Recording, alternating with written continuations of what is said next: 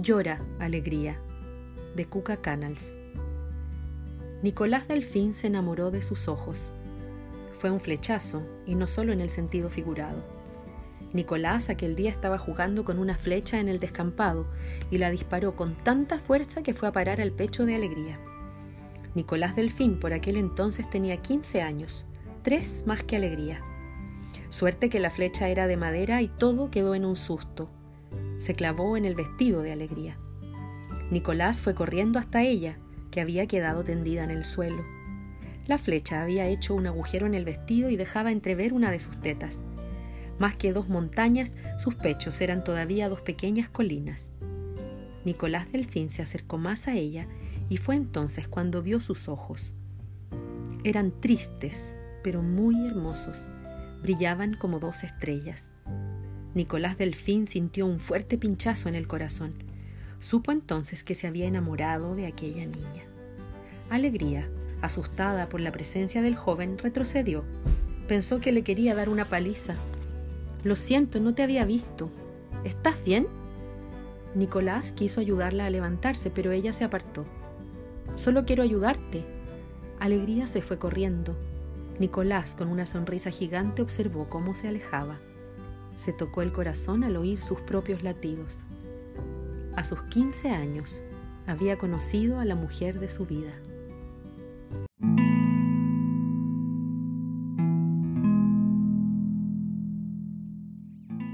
Abandonarse a la pasión.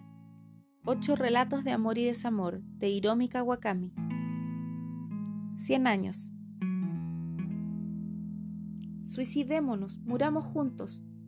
Sakaki estaba convencido de que no podría suicidarse sin mí. Si no puede morir solo será mejor que no se suicide, pensé, pero yo ya había tomado la decisión. Pues anda, suicidémonos juntos, dije en un tono de voz deliberadamente dulce. De hecho, debería haberle impedido que saltara, pero no lo hice. Soy una miserable, pensé. Al poco rato saltó y me arrastró hacia el mar junto a él. Sakaki sobrevivió. Lo rescató una barca de pescadores. Yo choqué contra una roca del fondo del mar y fallecí en el acto. Al principio no lograba entender por qué solo yo había muerto y él se había salvado. Si bien era cierto que justo antes de saltar había pensado que Sakaki no debía morir, aquel final me parecía incomprensible. Su mujer y sus hijos fueron a buscarlo y lo llevaron de vuelta a casa. Gracias a sus cuidados, al cabo de un mes ya se había recuperado y volvía a ser vida normal, como si nada hubiera ocurrido. No se divorció y fue un buen padre.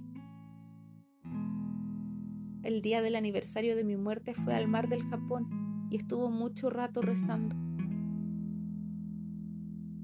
Después de morir empecé a reflexionar sobre mi vida.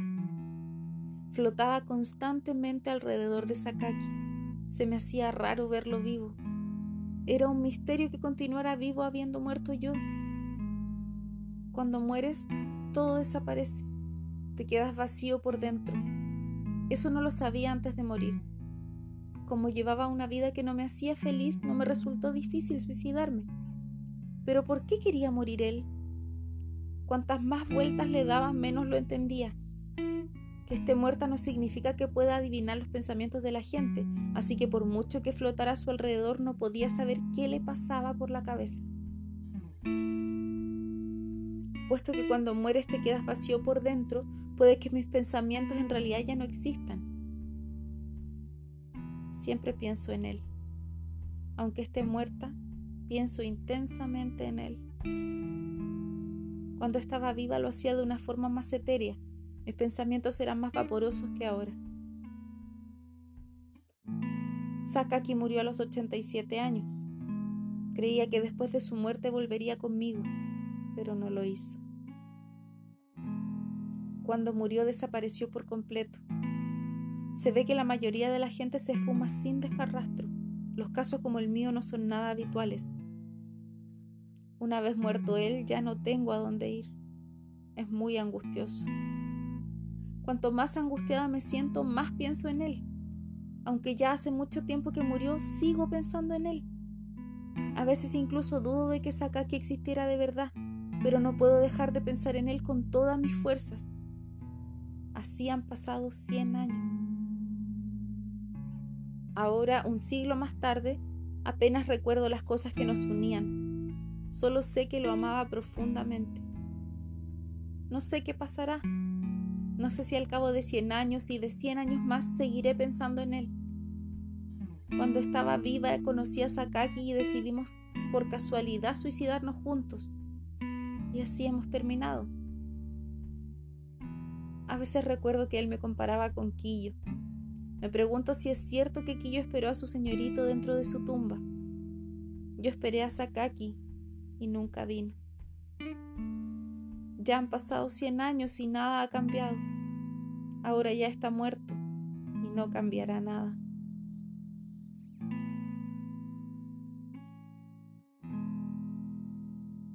Vamos a escuchar una canción para acompañar esta lectura. Se trata de No sale el sol de Bill Withers del año 1971.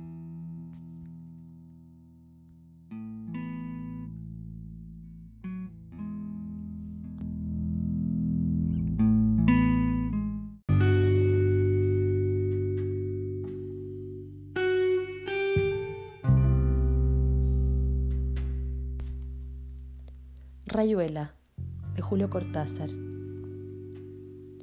Toco tu boca. Con un dedo toco el borde de tu boca.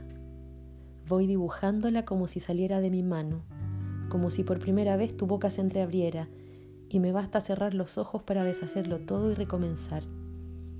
Hago nacer cada vez la boca que deseo, la boca que mi mano elige y te dibuja en la cara una boca elegida entre todas, con soberana libertad elegida por mí para dibujarla con mi mano en tu cara, y que por un azar que no busco comprender, coincide exactamente con tu boca que sonríe por debajo de la que mi mano te dibuja.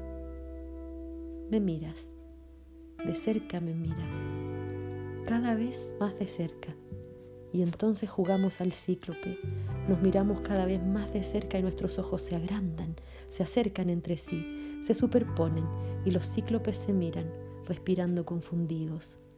Las bocas se encuentran y luchan tibiamente, mordiéndose con los labios, apoyando apenas la lengua en los dientes, jugando en sus recintos donde un aire pesado va y viene con un perfume viejo y un silencio. Entonces mis manos buscan hundirse en tu pelo, acariciar lentamente la profundidad de tu pelo mientras nos besamos como si tuviéramos la boca llena de flores o de peces de movimientos vivos, de fragancia oscura. Y si nos mordemos el dolor es dulce, y si nos ahogamos en un breve y terrible absorber simultáneo del aliento, esa instantánea muerte es bella. Y hay una sola saliva y un solo sabor a fruta madura, y yo te siento temblar contra mí como una luna en el agua. Los invito ahora a escuchar un pedacito de una canción de Jarabe de Palo que se llama La Flaca y es del año 1996.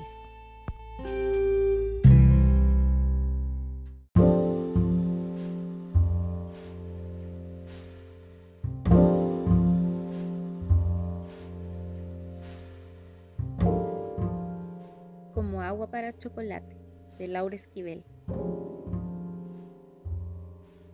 Si Pedro y Tita hubieran planeado quedarse solos de luna de miel, no lo hubieran logrado con menos esfuerzo. Por primera vez en la vida podían amarse libremente. Por muchos años fue necesario tomar una serie de precauciones para que no los vieran, para que nadie sospechara, para que Tita no se embarazara, para no gritar de placer cuando estaban uno dentro del otro. Desde ahora todo eso pertenecía al pasado.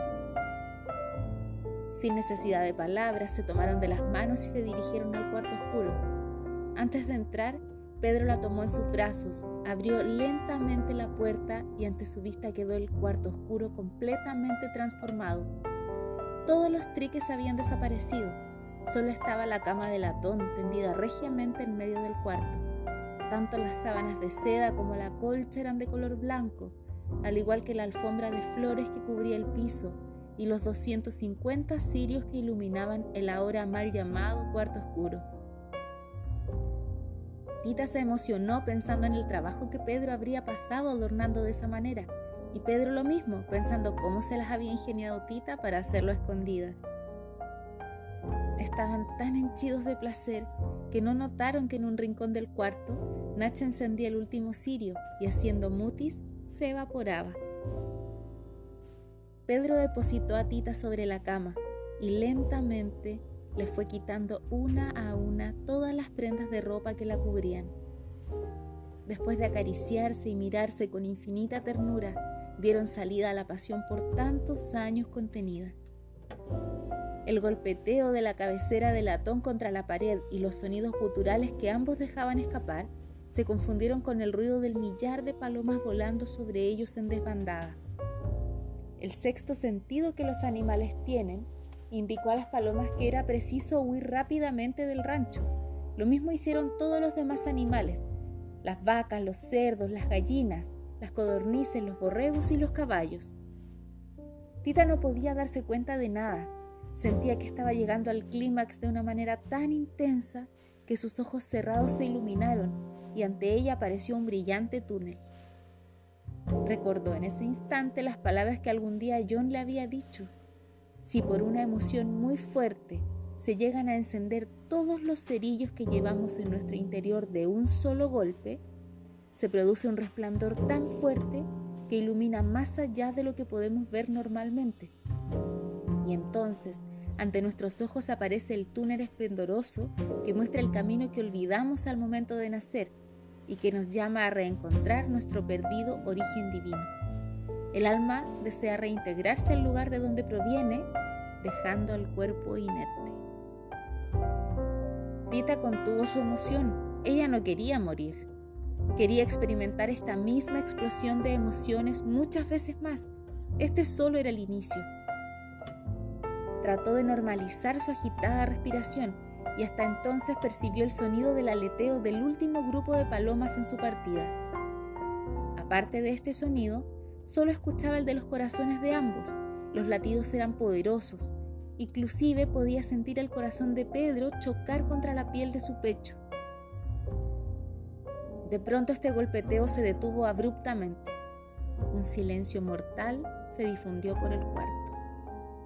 Le tomó muy poco tiempo darse cuenta de que Pedro había muerto.